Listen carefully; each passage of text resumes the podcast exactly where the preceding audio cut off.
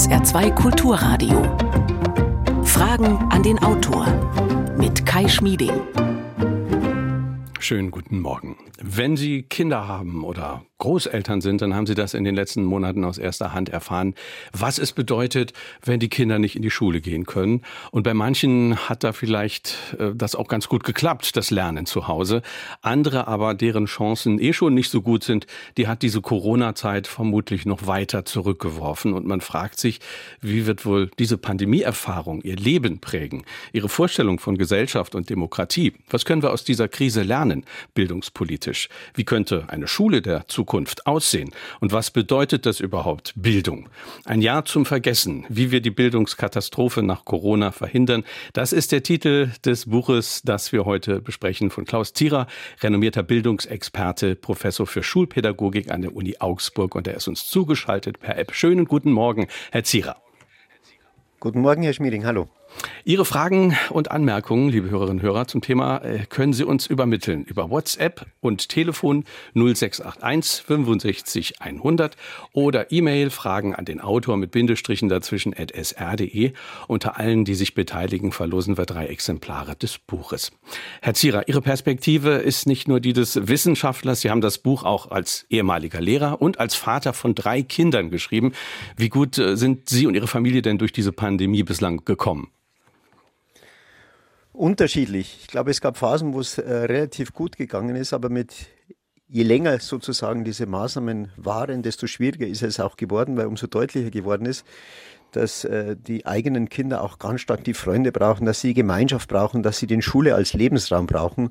Und all das sind Facetten gewesen, die man zu Hause, auch wenn man vom Fach ist, auch wenn man Zeit hat, auch wenn man durchaus in einer, ich würde jetzt mal sagen, privilegierten Position sich befindet, nicht alles einfach abfangen kann, sodass je länger diese Phase dauert, es umso schwieriger auch für uns geworden ist. Ein Brief einer Saarbrücker Schulklasse hat die, diese Woche für mediales Aufsehen gesorgt, auch überregional. Die Kinder haben dem DFB geschrieben, sinngemäß, wie kann das sein, dass da in den EM-Stadien es keine Corona-Regeln zu geben scheint und gleichzeitig Kindern in der Pandemie so viel zugemutet äh, wurde und wird. Haben die Kinder da einen Punkt? Also ist das ein, ein gutes Sinnbild für das, was passiert ist in den letzten Monaten? Definitiv und ich glaube, das kann aktuell jeder nachvollziehen. Ich habe frühzeitig äh, gesagt, dass die Kinder keine Stimme in der Pandemie hatten. Wir haben zwar immer wieder mal politische Lippenbekenntnisse gehört, dass die Schulen nicht noch mehr so drunter leiden dürfen, aber wenn man ehrlich ist und wenn man auf die 12 bis 15 Monate zurückschaut, muss man ganz klar feststellen, Schulen sind das, das immer stiefmütterlich betrachtet worden ist und Kinder sind das, was am wenigsten äh, in den Blick genommen worden ist. Man kann jetzt über die Gründe spekulieren, es hat sicherlich ökonomische Interessen, aber für eine Gesellschaft, wo man weiß, wie wichtig Kinder und Jugendliche sind, ist also aus meiner Sicht der bildungspolitische Bankrotterklärung. Bildungskatastrophe ist nun wirklich ein starkes Wort. Äh, warum haben Sie dieses Wort gewählt? Warum sehen Sie tatsächlich, dass wir drohen, in eine solche Katastrophe zu schlittern? Wir hatten den Begriff der Bildungskatastrophe bereits im Diskurs schon mal, als Picht in den 60er Jahren eine Bildungskatastrophe ausgerufen hat und äh, damals seine Analyse basierte auf strukturellen Aspekten wie Lehrermangel, wie wenig Abiturienten im ländlichen Bereich und so weiter und so fort. Und das damals durchaus berechtigt war und auch zu einer Veränderung in der Bildungspolitik geführt hat. Heute sind wir aber aus meinem Blickwinkel noch einen viel deutlicheren Schritt auf dem Weg einer Bildungskatastrophe, weil wir nicht nur Ergebnisse auf der Strukturanalyse haben, sondern im Hinblick auf die Bildungsprozesse von Kindern und Jugendlichen, ganz konkret drei Richtungen, wo wir feststellen können, dass die Defizite schon sichtbar sind, ist im Hinblick auf die Lernleistung, ist im Hinblick auf die psychosoziale Entwicklung und ist auch im Hinblick auf die körperliche Verfassung. Also wenn wir Bildung ganzheitlich denken, physisch, psychisch und sozial, dann müssen wir eben feststellen, äh, dass hier Defizite da sind, die die nachwachsende Generation mitnehmen werden. Und jetzt kommt es eben darauf an, wie können wir hier was entgegensetzen.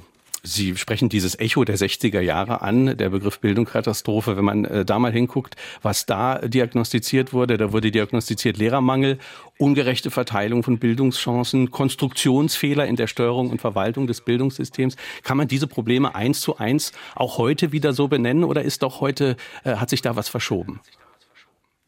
Na, Im Großen und Ganzen würde ich sagen, dass viele dieser Probleme heute nochmal ganz deutlich auftreten. Gerade der Lehrermangel, den wischt man bildungspolitisch auch gern weg und sagt, das ist nicht so schlimm, weil man irgendwie die Lücken versucht zu stopfen.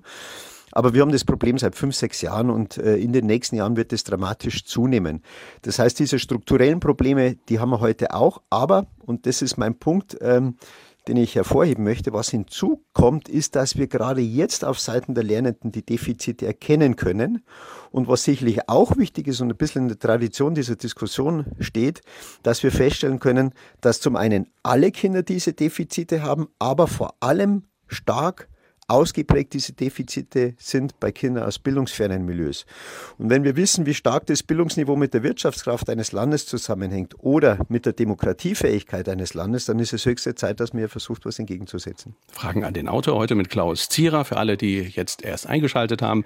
Das Buch trägt den Titel Ein Jahr zum Vergessen, wie wir die Bildungskatastrophe nach Corona verhindern. 0681 65 100 ist unsere Nummer. Wir hören eine erste Hörerfrage sein, dass wir etwas übertreiben mit unseren Verlustängsten. Wenn jemand krank war äh, früher und ein Jahr ausgefallen ist oder aufgrund irgendwelcher familiären Gegebenheiten, dann ist das doch auch nicht so schlimm gewesen und ist durchaus überwindbar. Irgendwie habe ich manchmal das Gefühl, wir tun, als ob das schulische Abendland untergeht. Und äh, ich denke, das ist doch aufzuholen und zu kompensieren was jetzt durch Corona gewesen ist. Vor allen Dingen, weil auch während der Corona-Zeit die Schüler keinesfalls im Koma lagen, sondern durchaus etwas gelernt haben, in und außerhalb der Schule. Herr Zierer, bitte. Ja, es sind verschiedene Aspekte drin, die durchaus bedenkenswert sind und im Kern auch richtig sind. Zunächst mal, dass Kinder und Jugendliche etwas gelernt haben, auch außerhalb der Schule, ist unbestritten. Manchmal ist sogar der außerschulische Bereich der, von dem man am meisten mitnimmt. Darum würde ich ja immer sagen, dass Corona zunächst mal gezeigt hat, dass generell Schule durchaus bestimmte Aspekte hat, die man mal neu denken sollte. Das war vor Corona so, ist durch Corona aber besonders deutlich geworden. Jetzt, wenn wir im schulischen Kontext aber mal bleiben und feststellen, dass die Lerndefizite vorhanden sind und wir beispielsweise bei der Lehrplanreform hier nicht vernünftig darauf äh, Rücksicht nehmen, dann ist die Folge ja klar, dass die jetzigen lernenden Generationen in den nächsten Schuljahren immer mit Defiziten betrachtet werden, die sie sozusagen immer weiter mitziehen. Und alleine das Aufholen, das wird nicht gehen. Also wir müssen hier schon was entgegenstellen, dass das schulische Lernen hier entsprechend ähm, aufgeholt werden kann. Was ich dann noch als Aspekt dazu bringen möchte, weil man hier diesen Einzelfall genommen hat, manche vergleichen auch das mit der Kriegssituation, was ich ganz äh, schwierig finde, weil Krieg und die jetzige Situation wirklich nicht vergleichbar sind, noch nicht vergleicht werden sollen. Aber der Einzelfall, dass jemand krank war davor und äh, dann dennoch aufholen hat können, das ist auch im Kern richtig. Aktuell haben wir es aber damit zu tun, dass alle Lernende negative Defekte äh, negative Folgen im Hinblick auf die Lernleistung haben. Also das Homeschooling hat nicht funktioniert, wie man sich vorgestellt hat. Und der zweite entscheidende Punkt, wir unternehmen politisch aktuell so viel, es wird so viel Geld ausgegeben, es wird so viel gemacht an der Stelle. Und im Bildungsbereich macht man ein bisschen die Augen zu und sagt, es wird schon irgendwie funktionieren. Die Eltern werden es schon irgendwie stemmen. Und das halte ich bildungspolitisch für nicht gerechtfertigt, sondern Aufgabe von Bildungspolitik ist es aus meiner Sicht, dass wir flächendeckend für einen hohen Qualitätsstandard sorgen. Und den erreiche ich nicht, indem ich die Augen zumache oder indem ich die Maßnahmen ergreife, die man in den letzten zwölf bis 15 Monaten halbherzig hm. ergriffen hat. Um noch ein Argument des, des Hörers von eben nochmal aufzugreifen. Was ist aber mit Resilienz? Könnte man nicht auch vermuten, eine Generation, die das nur mitgemacht hat, die geht da auch gestärkt raus? Also wir haben zusammen eine Krise gemeistert, wir haben uns alle mal zurückgenommen. Das sind ja auch Lektionen fürs Leben. Oder sehe ich das zu positiv?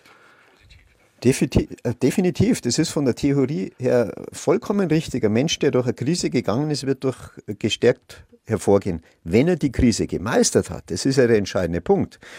Und da muss man überlegen, wie kann man denn eine Krise meistern? Kann man eine Krise meistern, indem man die Kinder in die Kinderzimmer steckt und voneinander isoliert?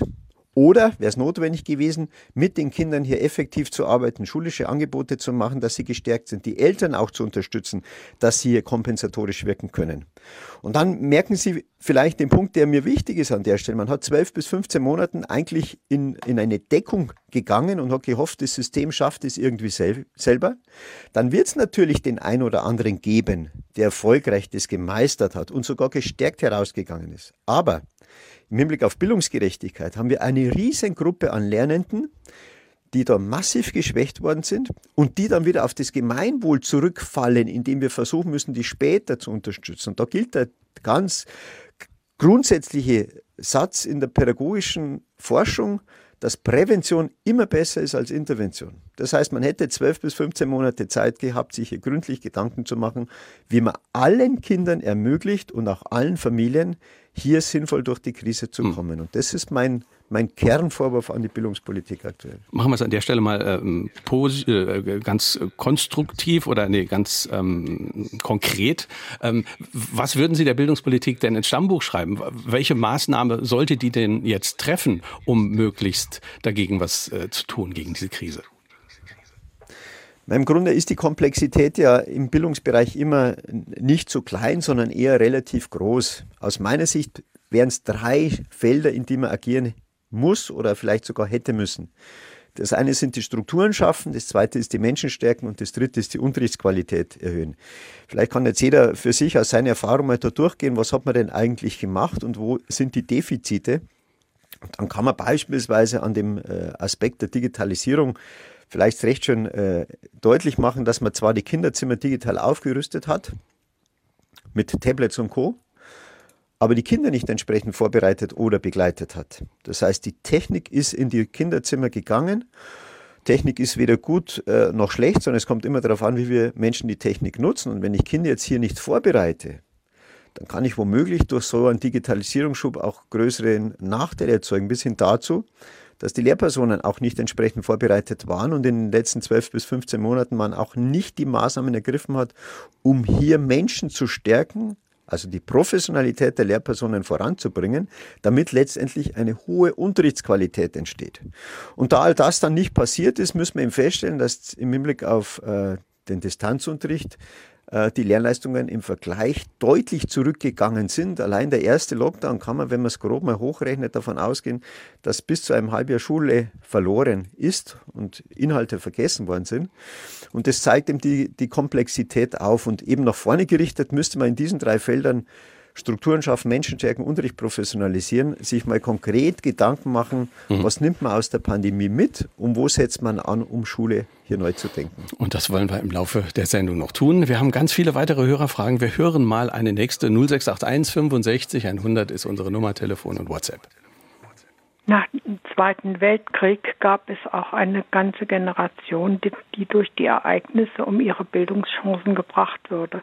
Ist das nicht in Teilen vergleichbar mit der Situation in der heutigen Corona-Zeit, die noch lange nicht ausgestanden ist? Sie haben es eben schon mal angedeutet, dass Sie es nicht so ganz vergleichbar finden, aber vielleicht können Sie es noch ein bisschen ausführen. Ich finde es im Hinblick auf die Ausgangssituation schwierig vergleichbar. Wir waren damals in einer Kriegssituation, einer Ausnahmesituation, wo wir sogar die Kinder letztendlich in den Krieg geschickt haben. Und ich würde diesen Vergleich, und das ist, wann immer wir in Deutschland historisch den Vergleich aufmachen, das ist aus meiner Sicht schwierig und wir sollten es auch nicht tun, weil man schnell in ein, einen Vergleich kommt, wo der einfach nicht äh, tragbar ist. Wenn man jetzt die Konsequenzen äh, aufgreift, die die Dame vielleicht genannt hat, äh, dass durchaus auch nach dem Krieg eine Generation keine Bildung hatte, und insofern gefordert war, in den nachfolgenden Jahren hier sich wirklich anzustrengen, nach vorne zu kommen, dann glaube ich, kann man es durchaus vergleichen mit der aktuellen Situation, weil auch jetzt die Generation diese Defizite hat. Also nochmal deutlich gemacht, ich würde nicht Krieg und Corona vergleichen wollen, sondern vielleicht die Defizite, die entstanden sind, die sind äh, jetzt in beiden Zeiten durchaus so, dass man sagt, okay, wir müssen schauen, was man dagegen setzt. Und ähm, man hat damals sicherlich äh, den großen Vorteil gehabt, dass äh, das ganze Land sich auf den Weg gemacht hat, dass viel in, äh, auf die Beine gestellt worden ist. Und das Gleiche muss auch jetzt im Bildungsbereich passieren. Wenn Sie schauen in anderen Feldern, ob das Wirtschaft ist, was man hier unternimmt, dann würde ich mir wünschen, dass wir auch in Bildung entsprechend äh, fokussiert und zielorientiert an die Sache herangehen. Wir hören eine nächste Hörerfrage. Ist unser Bildungssystem überreguliert? Sollte den Akteuren nicht etwas mehr Freiheit zugestanden werden? Aus meiner Sicht eine sehr gute Frage, vor allem aus, aus zwei Punkten. Der erste Punkt ist, dass wir durchaus feststellen können, dass es die eine oder andere Schule geschafft hat und den Kolleginnen und Kollegen auch sehr gut gelungen ist, in der Pandemie erfolgreich zu arbeiten. Und zwar waren es vor allem jene Schulen, die äh, sich von Anfang an auf den Weg gemacht haben, die eine klare Vision von Bildung hatten, die einen Bildungs- und Erziehungsauftrag äh, sehr ernst genommen haben und sozusagen eigenaktiv uns selbstständig hier versucht haben, äh, was voranzubringen. Auf der anderen Seite müssen wir auch feststellen, das Gegenteil hat es genauso gegeben. Und jetzt komme ich zum Punkt der Regulierung. Aus meiner Sicht muss Bildungspolitik auf der einen Seite dafür sorgen, dass Qualitätsstandards in allen Schulen gegeben sind und es nicht vom Wohnort abhängt oder von der, vom Glück, welchen Lehrer ich habe oder welche Lehrerin, ob ich Bildungserfolg habe. Das heißt, dafür muss man entsprechende Strukturen schaffen. Und da müssen die Strukturen aber darauf aufbauend, und das ist der Blick jetzt nach vorne, so gestaltet sein, dass die Einzelschule immer die Möglichkeit hat, situative Rahmenbedingungen besonders zu nutzen, eigene Initiativen voranzustellen. Also im Grunde beides. Auf der einen Seite eine Qualitätssicherung durch entsprechende Strukturmaßnahmen ermöglichen und gleichzeitig aber auch Freiräume schaffen, dass darauf aufbauen, und das ist für mich der entscheidende Punkt, die Einzelschule nach vorne gehen kann und entsprechende Schwerpunkt setzen kann. Und insofern würde ich sagen, beides. Wir kommen ohne Regulierung nicht zu einer hohen Unterrichtsqualität in der Fläche und gleichzeitig muss diese Regulierung dann aber ermöglichen, dass die Einzelschule durchaus auch Schwerpunkte setzen kann. Der Begriff der Bildungsgerechtigkeit ist im Buch ein ganz wichtiger, ist auch in Ihrer Diagnose ein ganz wichtiger und äh, Sie haben ihn eben auch schon angedeutet. Ein Satz aus dem Buch ist, man wird nicht als Bildungsverlierer geboren, man wird zum Bildungsverlierer gemacht. Das ist ein knalliger Satz. Wie definieren Sie denn dabei den Begriff Bildungsverlierer? Ja, Bildungsverlierer kann man zurückführen auf die Aspekte der Bildungsungleichheiten, die jeder Mensch zunächst mal äh, im Vergleich mit anderen mitbringt. Äh, da kann beispielsweise dazu können das soziale Einkommen der Eltern, das Bildungsniveau der Mutter. All das sind Faktoren, die empirisch sehr deutlich untersucht worden sind. Und da kann man von Bildungsungleichheiten sprechen. Jetzt ist normalerweise das Aufgabe und der Auftrag einer Schule, dass man diese Ungleichheit nicht weiter verschärft, sondern versucht zu kompensieren, sodass jedem Lernende die bestmögliche Bildung zuteil wird. Das ist der Kern von Bildungsgerechtigkeit. Das heißt, nicht alle Lernenden auf ein gleiches Niveau zu bringen, aber vom Ausgangsniveau des einzelnen Lernenden ihn bestmöglich voranzubringen.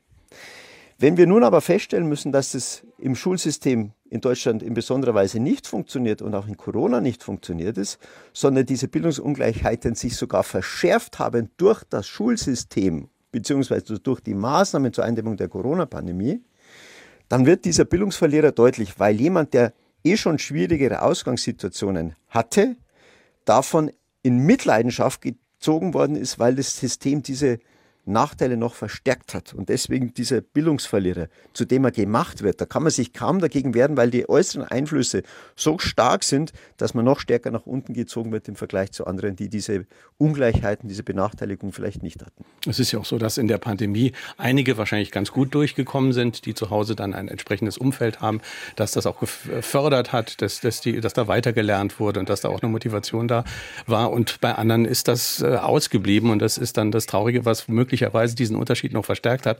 Zum Thema äh, Bildungsgerechtigkeit haben wir auch diese Hörerfrage. Die Bildungsschere geht schon mehrere Jahre lang auseinander, was Mädchen und Jungen betrifft. Das heißt, Jungen fallen immer weiter hinter die Mädchen zurück. Hat der Autor Erkenntnisse, ob Corona diese Entwicklung beeinflusst hat und ist er nicht der Ansicht, dass hier grundsätzlich gegengesteuert werden muss?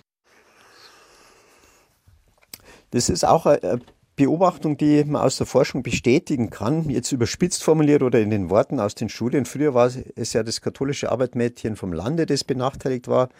Heute wissen wir, es ist der Junge aus der Großstadt mit Migrationshintergrund, wobei man beim Migrationshintergrund gleich hinzufügen muss, ein bestimmter Migrationshintergrund. Es gibt Länder, wenn man von denen äh, nach Deutschland reist, hat es einen Bildungsvorteil. Nehmen Sie China, wo ein hohes Motivation für den Lernerfolg ist. Nehmen Sie andere Länder, äh, wo das nicht der Fall ist und das führt dann im System auch zu entsprechenden äh, Rückschritten. Aber das Problem, das äh, der Zuhörer anspricht, ist definitiv ein wichtiges. Wir müssen uns über diese Frage der Geschlechtergleichheit auch Gedanken machen. Und da gibt es natürlich auch viele Forschungen und viele Ansätze. Man spricht zum Beispiel auch von einer Feminisierung des Pädagogischen weil wir feststellen können, dass in allen Schularten mittlerweile ähm, mehr Frauen als Männer unterrichten. Jetzt kann man sagen, ja, darf das überhaupt einen Unterschied machen oder, oder hat das eine Relevanz? Äh, auch hier gibt es beispielsweise Studien, wo man recht schön nachweisen kann, dass natürlich die Facetten der Klassenführung, also wie ich unterrichte, wie ich mit Lernenden interagiere als Lehrperson, durchaus von den Geschlechtern abhängig sind. Äh, vielleicht ganz konkret, das ist eine Beobachtung aus den Studien, dass äh, Grundschullehrerinnen häufig äh, stärker auf Gewissenhaftigkeit und Ruhe und auf in Anführungszeichen gesetzt angepasste Lernende fokussieren wohingegen männliche Grundschullehrpersonen vielleicht anders sind. Da geht es ein bisschen eher mal lauter zu, da ist, darf man dazwischen rufen und die tolerieren auch eher einen Zwischenruf. Das heißt, man kann an diesen Facetten erkennen, dass Lehrpersonen je nach Geschlecht unterschiedlich unterrichten und das natürlich auf Seiten der Lernenden bestimmte Geschlecht auch besser fördert oder vielleicht im Lernen auch ein bisschen behindert sodass dieser Punkt, den der Zuhörer anspricht, der ganze sensibler ist, wo die Lehrerbildung entsprechend darauf auch eingehen wird müssen, um hier ähm, allen Lernenden eine entsprechende Bildungsgerechtigkeit hm. zuteilwerden zu lassen wenn wir wissen, dass, dass es so wichtig ist, dass, dass Schüler ähm, und Schülerinnen individuell auch möglicherweise beobachtet werden müssen äh, und auch individuelle ähm, Angebote haben müssen, läuft bei allen bildungspolitischen Diskussionen ist nicht am Ende auf die Betreuungsrelation immer wieder hinaus, weil ein Mensch, der vor einer Klasse mit 35 Menschen steht, äh, der kann einfach weniger auf den Einzelnen individuell eingehen. Oder ist das zu einfach gedacht? Es ist im Kern zu einfach gedacht. Ähm, wobei ich schon betonen möchte, ich bin für kleinere Klassen. Und es lohnt sich dafür zu kämpfen und es deutlich zu machen. Gerade wenn es um das Aufholen von äh, Lernrückständen beispielsweise geht, in Sommerschulen, was vielleicht angedacht wird, wissen wir, dass die Gruppengröße auf keinen Fall größer als fünf sein sollte. Wenn ich dann in manchen Bundesländern höre, es sind jetzt 20 Lernende aus unterschiedlichen Jahrgangsstufen, dann wird es eine Beschäftigungstherapie, aber nicht eine sinnvolle Maßnahme werden. Vielleicht zu dem Aspekt der Klassengröße und den auch mal kurz äh, erklärt. Theoretisch äh, völlig plausibel, dass wenn man sagt, statt 30 Lernenden habe ich nur 20 Lernenden, dann kann ich mit denen doch wesentlich besser arbeiten. Aus der Empirie, und das ist eine, eine harte Empirie, das muss man deutlich sagen, aber man mhm. muss ja auch versuchen zu verstehen und zur Kenntnis zu nehmen, wissen wir, dass allein die Reduzierung der Klassengröße auf Seiten der Lehrpersonen noch nicht zu einem anderen Unterrichten führt. Das heißt, die Lehrpersonen machen sich nicht automatisch mehr Gedanken über die Ziele, sie reflektieren nicht automatisch die Methoden, sie überlegen sich auch nicht andere Medien vielleicht, sondern häufig müssen wir feststellen, es ist im Kern der Unterricht, äh, der auch mit 30 Lernenden durchgeführt worden wäre. Und dann sieht man, dass der Effekt gar nicht so groß sein kann. Es gibt einen positiven, der ist kleiner, aber der könnte weitaus größer sein, wenn die Lehrpersonen noch stärker befähigt werden, diese neue Situation zu nutzen, differenzierter reinzugehen, weniger zu reden, mehr zuzuhören, mehr Feedback von den Lernenden sich einzuholen, die Zeit, die zur Verfügung steht, in die Lehrer-Schüler-Beziehung zu investieren. Und damit komme ich zu dem Punkt, den ich vorhin auch gesagt habe, die Menschen zu stärken im System dass sie die neuen Voraussetzungen optimal nutzen zu können, um, dritter Punkt, eine hohe Unterrichtsqualität erzeugen zu können. Und dann kann so ein Faktor wie der Klassengröße ein Schlüsselfaktor sein, weil er vieles, von dem wir wissen, was wichtig ist und was wirken kann, erst ermöglicht. Aber, und das ist die kleine Einschränkung, Allein die Strukturmaßnahme wird nicht dazu führen, sondern wir müssen die Menschen befähigen, also die Lehrpersonen professionalisieren, damit sie diese neuen Strukturen nutzen können. Und dann ist es durchaus eine wichtige Maßnahme, an die man denken sollte. Wir hören eine nächste Hörerfrage. Wäre es für die Schüler sinnvoll, das Schuljahr 2020-21 insgesamt als Null zu rechnen und zu wiederholen? Bitte. Das ist ein, Vorschlag gewesen, der in der Diskussion auch aufgekommen ist. Ich bin da ein Stück weit dagegen. Ähm, und zwar Insofern interessant, weil ja das Wiederholen einer Klasse, also das Sitzenbleiben, seit Jahrzehnten in der Forschung einer der Faktoren ist, der negative Effekte hat. Nachweislich deutlich negative Effekte. Insofern ähm, ist es schon überraschend, dass ausgerechnet in der Pandemie ein Faktor, von dem wir seit Jahrzehnten wissen, der wirkt nicht, aktuell als der Heilsbringer gesehen wird. Zunächst aber plausibel zu sagen, die haben nichts gelernt, jetzt schickt man die nochmal in diese Runde und die sollen es machen. Wenn man sowas macht, dann muss man sich halt die Fallstricke anschauen, die wir aus der Forschung wissen. Und da ist vielleicht eine der zentralen beim Sitzenbleiben, dass er das häufig so abläuft, der Lernende wiederholt die Klasse, hört das, was er schon mal gehört hat, nochmal in der Hoffnung, dass er es beim zweiten Mal besser versteht.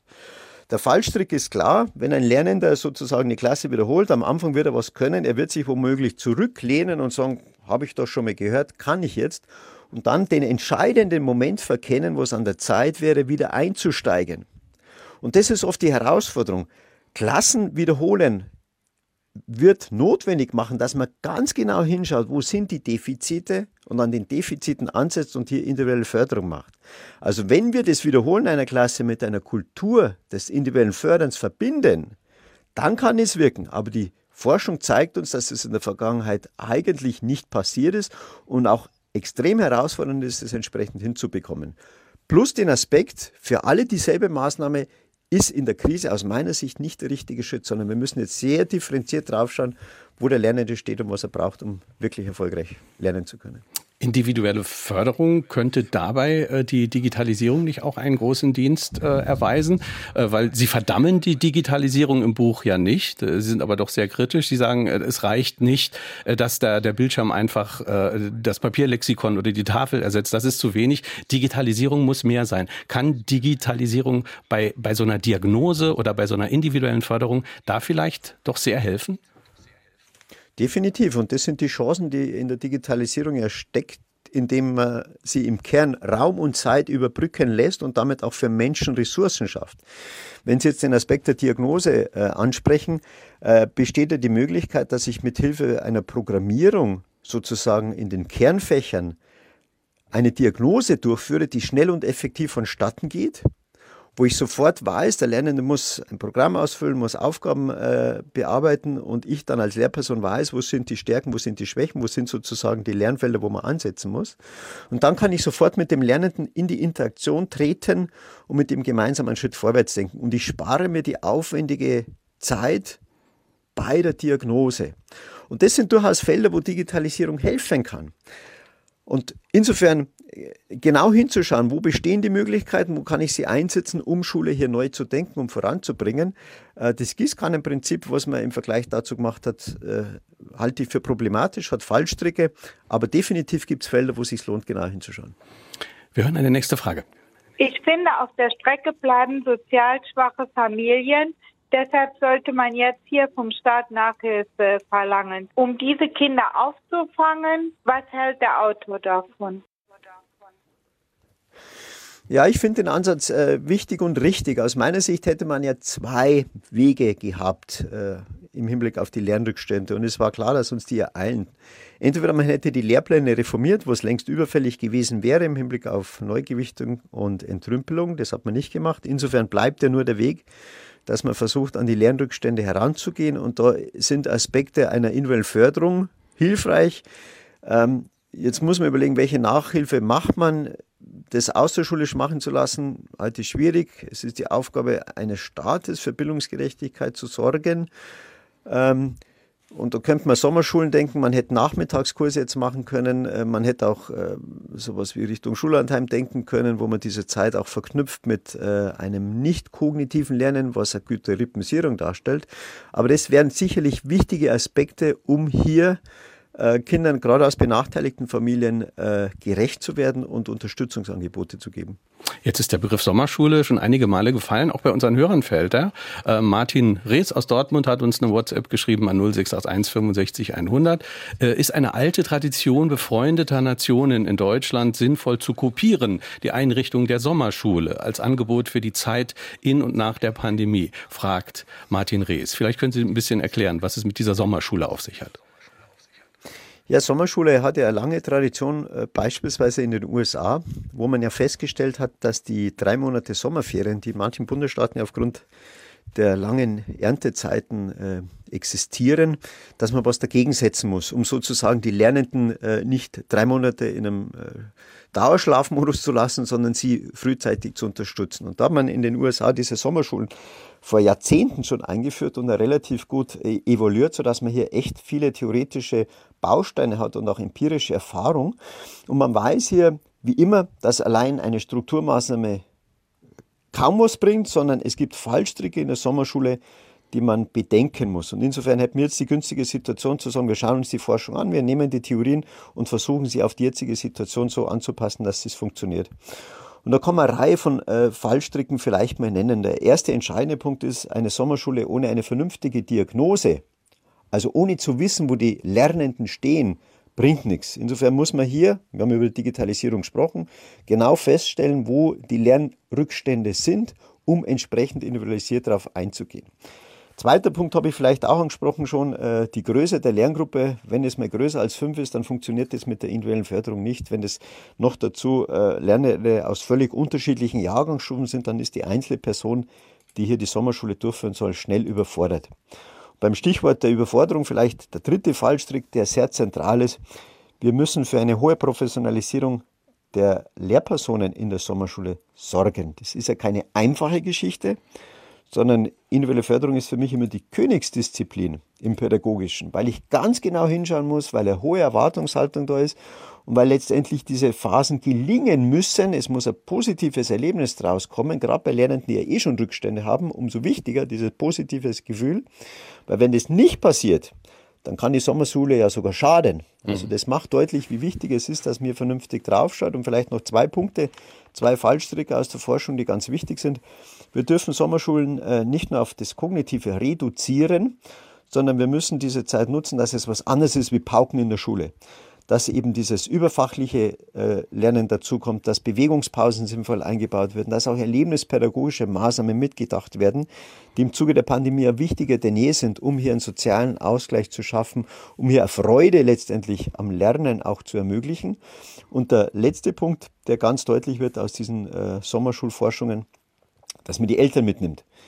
Eltern sind und bleiben einer der wichtigsten Aspekte für Bildungserfolg. Das heißt, wir müssen auch in Sommerschulen überlegen, wie können wir die Eltern mitnehmen, wie können wir schauen, dass die auch in dieser Zeit Kinder den Rücken stärken, Interesse zeigen, keine Ersatzlehrer sind, aber Interesse zeigen, Geborgenheit geben, Vertrauen äh, mitgeben, damit die Lernenden auch in dieser Phase merken, äh, ist es allen wichtig, was hier ich hier mache und dieses positive Gefühl, das ganz entscheidend ist für den Erfolg einer Sommerschule, auch entstehen kann.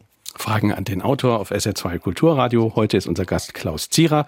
Sein Buch trägt den Titel Ein Jahr zum Vergessen. Untertitel Wie wir die Bildungskatastrophe nach Corona verhindern. 0681 65 100 ist unsere Nummer, Telefon und WhatsApp. Wir hören eine nächste Frage. Ich habe zwei Kurzschuljahre im Saarland erlebt. Also zusammen ein Ausfall eines ganzen Schuljahres ein ganz normales Abitur gemacht und kein Mensch hat ein Bildungsdefizit beklagt. Heute kommen die Kinder um drei, halb vier todmüde aus der Schule und hatten auch in Corona nicht immer Nullunterricht. Und jetzt soll eine riesige Lücke klaffen, das kann ich nicht verstehen. Haben wir schon ein bisschen darüber gesprochen, dass auf den ersten Blick äh, der Eindruck entstehen kann, so schlimm kann es nicht sein. Ähm, vielleicht ganz interessant, wir haben in Deutschland äh, kaum Studien selber durchgeführt, was ich bildungspolitisch auch interessant finde, wohingegen andere Länder im Hinblick auf die Lernleistung genauso intensiv getestet haben wie im Hinblick auf den Coronavirus. Da ist USA ein Land, da ist Niederlande, Belgien, äh, weitere Länder, die sehr genau draufgeschaut haben, was passiert denn da. Und die Ergebnisse sind hier aus meiner Sicht eindeutig. Also wir müssen leider feststellen, dass Kinder hier Rückschritte haben, dass äh, Lerndefizite entstanden sind und äh, nicht nur im kognitiven Bereich, sondern auch im körperlichen und im sozialen.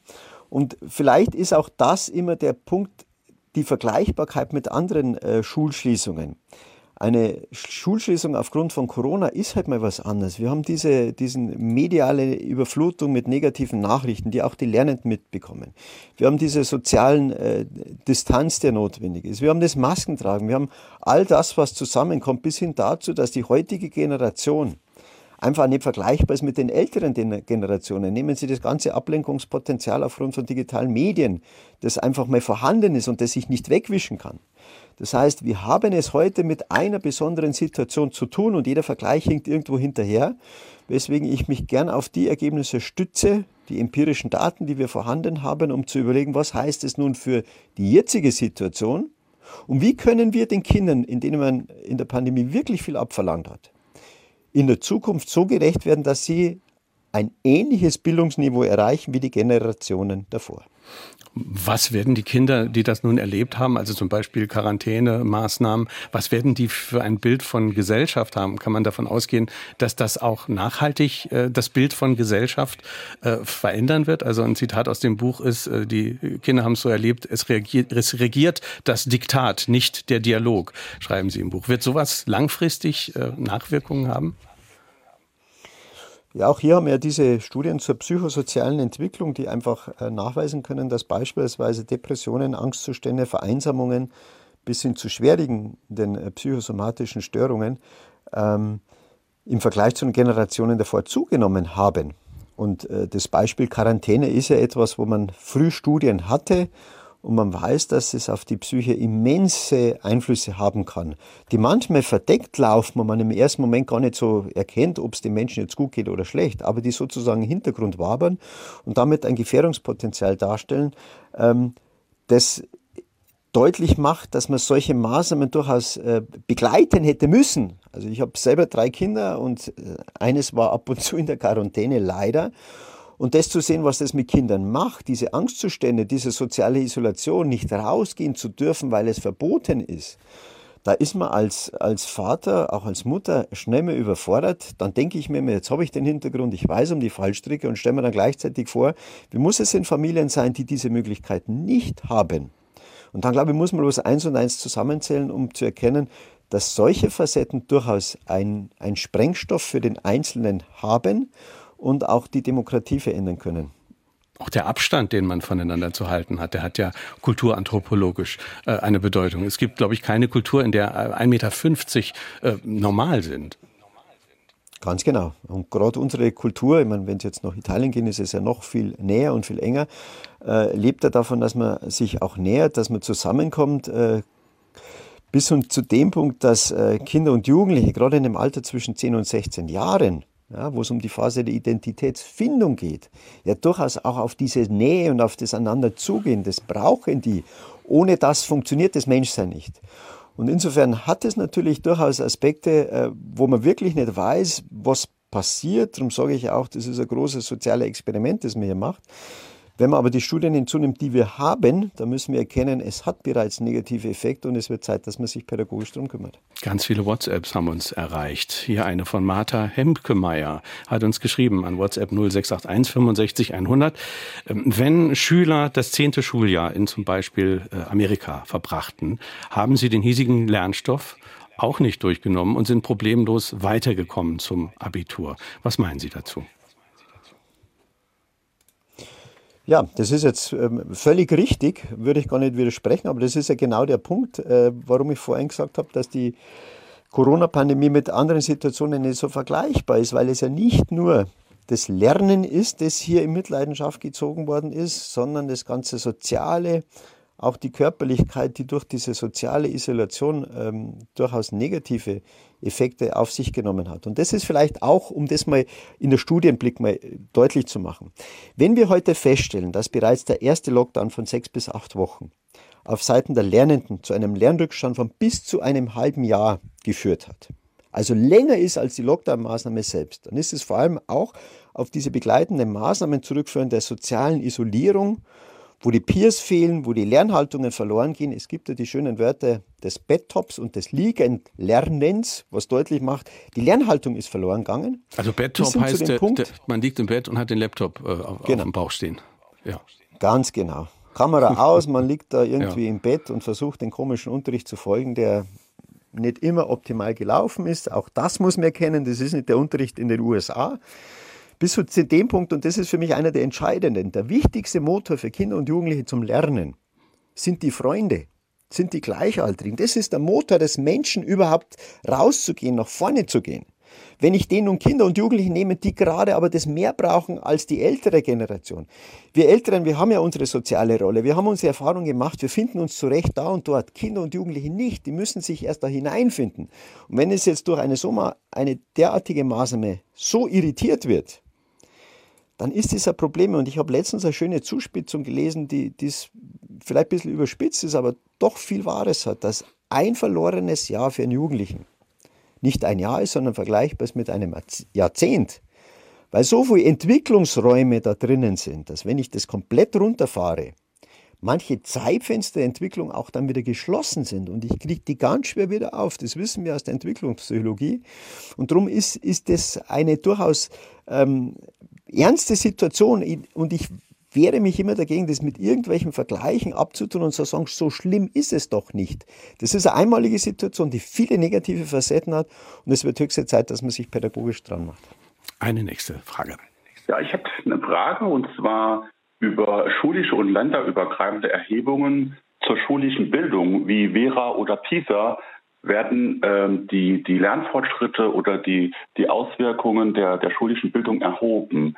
Wie schätzt der Autor ein, inwiefern diese Informationen sachgerichtet auch äh, verwendet werden, um Anpassungen in der schulischen Bildung vorzunehmen? Also diese internationalen Vergleichsarbeiten PISA und Co, die sind aus meiner Sicht äh, empirisch gut gemacht und es ist auch wichtig draufzuschauen, wie wirksam und erfolgreich eine Schule agiert. Das große Problem am PISA äh, ist aus meiner Sicht in zwei Richtungen dann zu sehen. Zum einen, dass äh, die Interpretation der Daten immer die große Herausforderung ist. Zahlen generieren ist empirisch zwar wichtig, aber Zahlen alleine sagen nichts, sondern es kommt darauf an, was mache ich damit. Und da beginnt dann eigentlich äh, die zweite Schwierigkeit, dass natürlich PISA eine gewisse Engführung eines Bildungsbegriffes mit sich bringt, weil ich ja nur die Lernleistung von 15-Jährigen in Mathematik, in den Naturwissenschaften und Sprache in den Blick nehme. Aber die drei Felder machen ja beileibe nicht das ganze kognitive Potenzial des Menschen aus und damit auch nicht, was wir unter Bildung verstehen. Dazu gehört ja wesentlich mehr.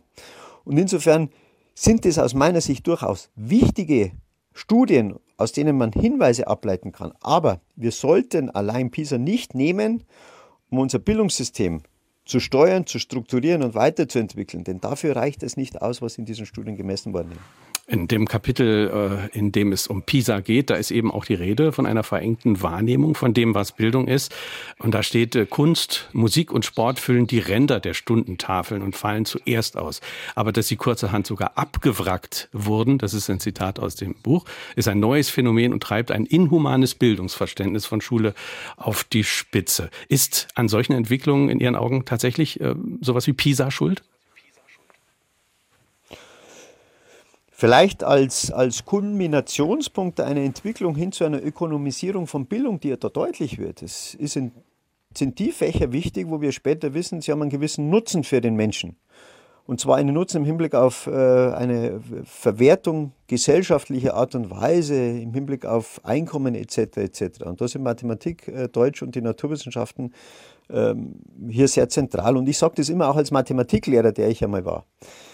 Ähm, dennoch müssen wir erkennen, dass äh, Bildung mehr umfasst und dass gerade dieser musische Bereich, Kunst, Musik und Sport, für die Entwicklung eines Menschen ungeheuer viel Potenzial haben. Warum? Weil in diesen Fächern per se Kommunikation, Kooperation, Werteorientierung steckt, Kreativität gefordert ist. Also all das, was wir mit Bildung im Kern verbinden und was für die, für die spätere Biografie von entscheidender Bedeutung ist.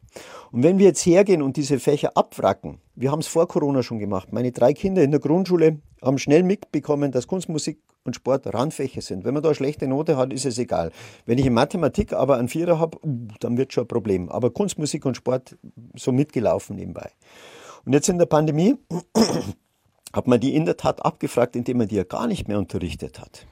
Also dieses Signal, das man hier gesendet hat und gesagt hat, gut, das sind jetzt Fächer, die gar nicht mehr wichtig sind, kümmert euch selber drum, werdet schon irgendwas machen, äh, finde ich dramatisch und zeigt auf diese Engführung im Hinblick auf verwertbare Bildung auf den ersten Blick, aber damit auch Verkennen des Wertes von Bildung für den Menschen, der viel größer ist als jetzt nur die, die drei Fächer, die in einem richtigen Bildungsverständnis immer nur eine dienende Funktion haben. Das heißt, Mathematik, Naturwissenschaften und Sprache sind immer in einer dienenden Funktion im Hinblick auf den Bildungsprozess zu sehen. Also was bringen mir die Fächer nicht für mein späteres Leben in einem ökonomischen Kontext, sondern für mich als Mensch? Wie verändern sie mein Denken, mein Handeln, mein Fühlen und welche Sinnhaftigkeit steckt in der Auseinandersetzung dieser Fächer für mein Leben, mhm. für meinen Lebensweg? Und das ist eigentlich die zentrale Bildungsfrage. Und da muss man feststellen, dass die drei Fächer dienende Funktion haben, aber alle anderen Fächer mindestens genauso bedeutsam sind. Und die Pointe ist ja so ein bisschen, dass gerade auch das, was man äh, in diesen drei Fächern dann lernt, meinetwegen an Sekundärtugenden oder an Sekundärkenntnissen, ja auch wieder was ist, das einem ganz konkret im Berufsleben und in der Wirtschaft ja auch immer gut äh, helfen wird. Definitiv, das ist ja immer so dieser, dieser erzieherische Aspekt jedes Faches, dass diese Tugenden, die man mitlernt, natürlich wichtig sind und dass manchmal die Bildungs- oder die, die Lerninhalte, die in den Fächern äh, vorkommen, ähm, gar nicht so bedeutsam sind. Und ich glaube, den Aspekt kann man dann auch recht schön fortführen, wenn man sich manche Fächer anschaut, dass man erkennen muss, da sind zwar viele Inhalte drin, die für das Fach von großer Bedeutung sind, also aus fachlicher Sicht absolut wichtig sind man aber gleichzeitig erkennen muss, für die Lebenswelt des Menschen, für die Kinder, für die Jugendlichen, auch für die späteren Erwachsenen, völlig bedeutungslos sind. Und das ist die Schieflage, warum ich sage, wir müssen bei den Fächern auch mal entrümpeln. Da steckt viel drin, was fachlich wichtig ist, was aber später niemand mehr brauchen wird. Also warum die Zeit sinnlos mit Inhalten dermaßen stark vertun, wo man vielleicht die Inhalte besser nutzen kann, um sie in die Lebenswelt hereinzuholen um epochaltypische Herausforderungen, das ist ein Begriff, der im Buch auch vorkommt, also an, an Problemstellungen der jetzigen Situation, nehmen Sie die Nachhaltigkeit, man versucht die Fächer hineinzuholen und deutlich zu machen, welchen Wert hat das Fach für das Leben eines Menschen. Damit würde ich die Fächer sogar aufwerten, aber nicht mit sinnlosen Inhalten, die mhm. häufig im Lehrplan doch gehäuft drin sind. Noch ein schönes Zitat aus dem Buch. Aktuelle Lehrpläne bereiten die junge Generation nicht auf das vor, was wir heute schon wissen und nicht auf das, was wir heute noch nicht wissen können. Sie bereiten sie auf das vor, was gestern wichtig war. Auch ein sehr schönes Zitat. Machen Sie es mal konkret. Wie würden Sie die Lehrpläne denn entrümpeln? Was würden Sie weglassen? Was würden Sie stattdessen ganz konkret da verstärken in der Zukunft? Vielleicht dazu noch ein Zitat, das mir gerade einfällt von Erich Kästner, der über die Schulbücher schreibt, misstraut euren Schulbüchern, denn die Schulbücher sind abgeschrieben von den Schulbüchern, die selbst wiederum abgeschrieben worden sind von den Schulbüchern und die wieder von den Schulbüchern, Punkt, Punkt, Punkt. Und mit Lehrplänen ist es ja im Grunde dasselbe. Das, die, die Lehrpläne sind die heilige Kuh der Bildungspolitik, da traut sich keiner ran, darum steckt da vieles drin, was früher wichtig war, aber was heute wenig Bedeutung hat. Und äh, wenn Sie mal das Beispiel der Nachhaltigkeit nehmen, das ist die Herausforderung unserer Zeit. Und Gott sei Dank hat man politisch das zumindest so erkannt, dass in allen Parteien äh, das Thema gesetzt ist. Ob es immer so ehrlich gesetzt ist, müssen wir jetzt nicht diskutieren. Aber es kommt vor. Wenn Sie darauf immer die Lehrpläne durchschauen, werden Sie feststellen, es ist eine Präambellyrik. Natürlich taucht es immer irgendwo auf, weil die Verantwortungsbewusstsein für Natur und Umwelt, wie es in der bayerischen Verfassung ja auch schon steht, immer schon ein Thema war. Aber dieser Themenbereich ist nicht fest verankert im Lehrplan. Und deswegen auch meine kritische Positionierung heute. Es kann doch nicht sein, dass Kinder und Jugendliche auf der Straße mehr über das Thema Nachhaltigkeit lernen wie in der Schule. Das heißt, die Schule zeigt sich an der Stelle ja völlig als gestrig und nicht mehr auf der Höhe der Zeit und nicht mehr in die Zukunft gerichtet. Damit solche Themen nun in die Schule kommen könnten, wäre es aus meiner Sicht eben notwendig, dass wir neben das wichtige fachliche Arbeiten, also neben dem wichtigen Fachunterricht, zusätzlich Felder schaffen, Möglichkeiten öffnen, wo ein interdisziplinäres Denken im Zentrum steht. Das soll jetzt nicht das Disziplinäre ersetzen, sondern darauf aufbauen. Konkret, Thema Nachhaltigkeit zeigt sich ja als ein Problem, das viele fachliche Perspektiven erfordert. Das kann ich nicht nur aus, aus ökologischer Sicht beantworten, sondern ich muss auch ökonomisch drüber nachdenken. Ich muss auch sozial nachdenken. Damit bin ich bei den drei Säulen der Nachhaltigkeit, ökonomisch, ökologisch und sozial. Und dieses interdisziplinäre Denken ist beileibe nichts Einfaches. Man sieht es auch übrigens in der Corona-Politik, die manchmal doch sehr einseitig agiert. Hm. Ähm, um sozusagen Lernende darauf vorzubereiten, in diese Möglichkeit des interdisziplinären Denkens zu bringen, in dessen Zentrum immer Wertfragen stehen. Also ich muss mich für was entscheiden. Und so ein Unterricht äh, müsste dann rein. Die Lehrpläne müssten dafür ein Stück weit entrümpelt werden, damit sozusagen Freiräume geschaffen werden für so einen Unterricht, aber nicht zur Abwertung der Fächer, sondern zur Aufwertung, weil die Fächer dann an einem konkreten Lebensproblem, das jetzt wichtig ist, eine neue Bedeutung erfahren und damit sinnstiftend wirken können. Mhm. 25 Prozent des Unterrichts soll an Schlüsselproblemen unserer Zeit ausgerichtet sein. Das ist eine Forderung aus dem Buch, zum Beispiel Nachhaltigkeit. Meine kritische Nachfrage wäre dann, wie verhindern Sie denn dann, dass diese Probleme, die ja auch häufig ein bisschen politisch-ideologisch aufgeladen sind, also äh, die, die verschiedenen Sichtweisen brauchen, wie verhindern Sie, dass es da zu, zu einseitig und zu ideologisch dann wird in den Schulen? Ich würde jetzt, würde jetzt am liebsten ja fast gegenfragen, wenn Sie mal aktuell schauen, wenn wir uns dieser Bildungsaufgabe nicht annehmen, was passiert denn dann in der Gesellschaft? Sie driftet auseinander.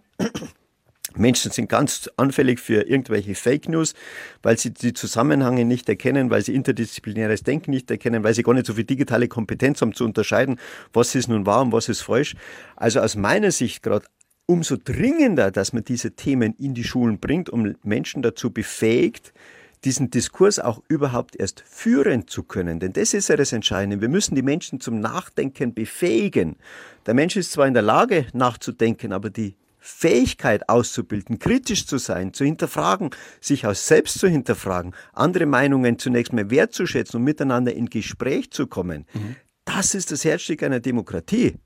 Und das muss in Schule rein. Wir müssen da die Lernenden aus der Passiv Passivität holen, stärker in die Aktion bringen, in den Austausch, in den Diskurs, insbesondere über Wertefragen. Wir hören noch eine Hörerfrage.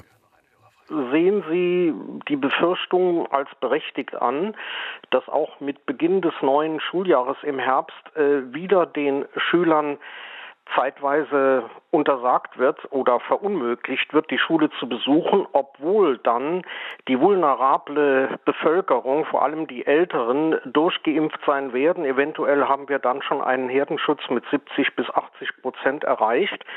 Wie sehen Sie die Gefahr, dass trotzdem Schulbesuch äh, zeitweise wieder äh, unmöglich sein wird? Sehr groß, leider.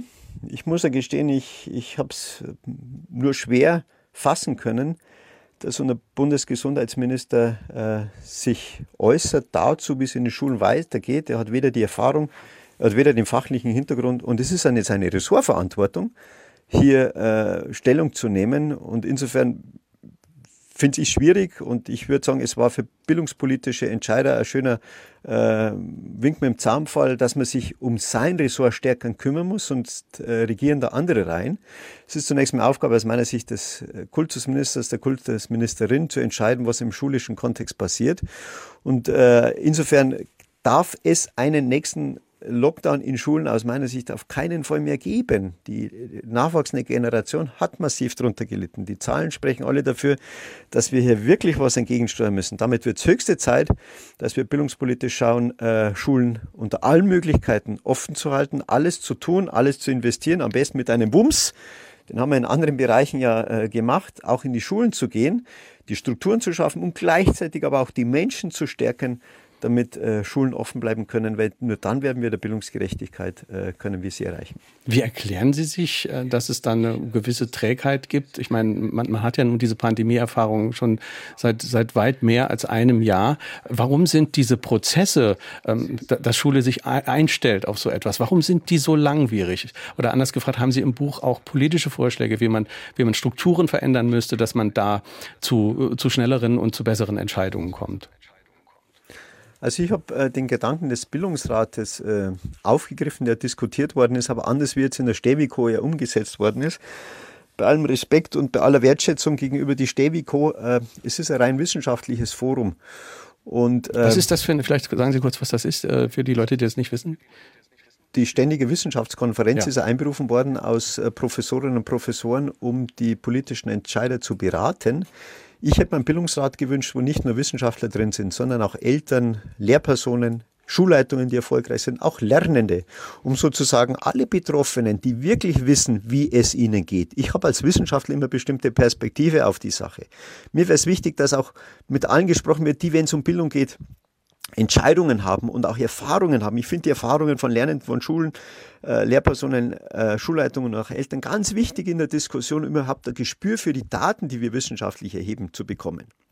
Also so ein Gremium hätte es dringend gebraucht. Wir haben äh, medizinische Gesprächskreise und Beratungsgremien, aber wir haben keinen Bildungsrat für diese Aufgabe, der aus meiner Sicht ganz wichtig gewesen wäre, um in der Pandemie äh, schnell, agil, vernünftige Entscheidungen zu treffen, die dann immer, und das ist für mich der entscheidende Punkt, zum Wohle von Kindern und Jugendlichen getroffen werden. Wir haben viel entschieden, es ist viel gemacht worden. Ich will der Politik gar nicht vorwerfen, auch im Bildungsbereich, dass man nichts gemacht hat.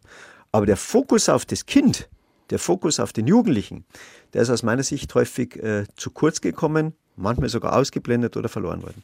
Herr Zierer, eine Minute haben wir noch äh, zum Schluss der Ausblick. Sie haben im letzten Kapitel äh, bestimmte Überschriften, äh, Stichworte, fünf große Bereiche nochmal aufgemacht, äh, wie Bildung sich verändern muss. Und ein ganz großes Leitmotiv ist Freude. Nehmen Sie uns mit in die Zukunft. Wie, wie würde Ihre Vision aussehen? Was sind die wichtigsten Begriffe? Ja, Freude ist der Motor des Lebens und Freude ist der Motor des Lernens. Und gerade in der Zeit, 12 bis 15 Monate, wo man wenig Freude hatte, ist es aus meiner Sicht umso wichtiger, darauf zu fokussieren. Und damit Freude in der Schule entsteht, sind fünf Punkte wichtig sind. Es müssen positive Gefühle möglich sein. Also wir müssen die Emotionalität des Lernens stärker wahrnehmen und auch bewusst machen. Es muss Gründe dafür geben, dass ich mich freue. Das heißt, die Sinnhaftigkeit des Lernens muss deutlicher werden, nicht nur wegen der Lehrpläne lernen, sondern weil es für mich wichtig ist. Um das zu ermöglichen, brauche ich Gestaltungsräume, die von Gelingensmöglichkeiten getragen werden. Ein Mensch, der nur scheitert, wird keine Freude erleben. Also wir müssen schauen, dass positive äh, Situationen entstehen mit den Gefühlen, mit den Gründen. Und der letzte entscheidende Aspekt für Freude ist die Gemeinschaft. Freude ist einer der Phänomene, der sich vermehrt, wenn ich ihn teilen kann. Also der Blick auf die Gemeinschaft, der Blick auf das Soziale, der Blick auf die Werte, ganz entscheidend für eine Zukunft der Schule. Dankeschön, Klaus Zierer. Herzlichen Dank für das Gespräch und schöne Grüße. Vielen Dank. Ich sage danke. Alles Gute. Ein Jahr zum Vergessen, wie wir die Bildungskatastrophe nach Corona verhindern, erschienen bei Herder. 128 Seiten kosten 12 Euro. Jeweils ein Exemplar geht an Gerhard Groß aus Saarbrücken, an Heidi Dunker aus St. Ingbert und an Bernhard Meyers aus Homburg. Kommende Woche sind wir schon ein bisschen in Urlaubsstimmung. Es geht um Venedig und bei Jochen Marme zu Gast ist eine Venedig-Kennerin, die Autorin Petra Reski. Sie lebt da seit den 90ern und sie erlebt mit, wie sich die Stadt verändern. Sie schreibt über all die Entwicklungen, die Schönheit der Stadt bedrohen, zum Beispiel Kreuzfahrtdampfer, die jeden Tag tausende Touristen ausspucken. Also Venedig kommende Woche das Thema. Ich bin Kai Schmieding.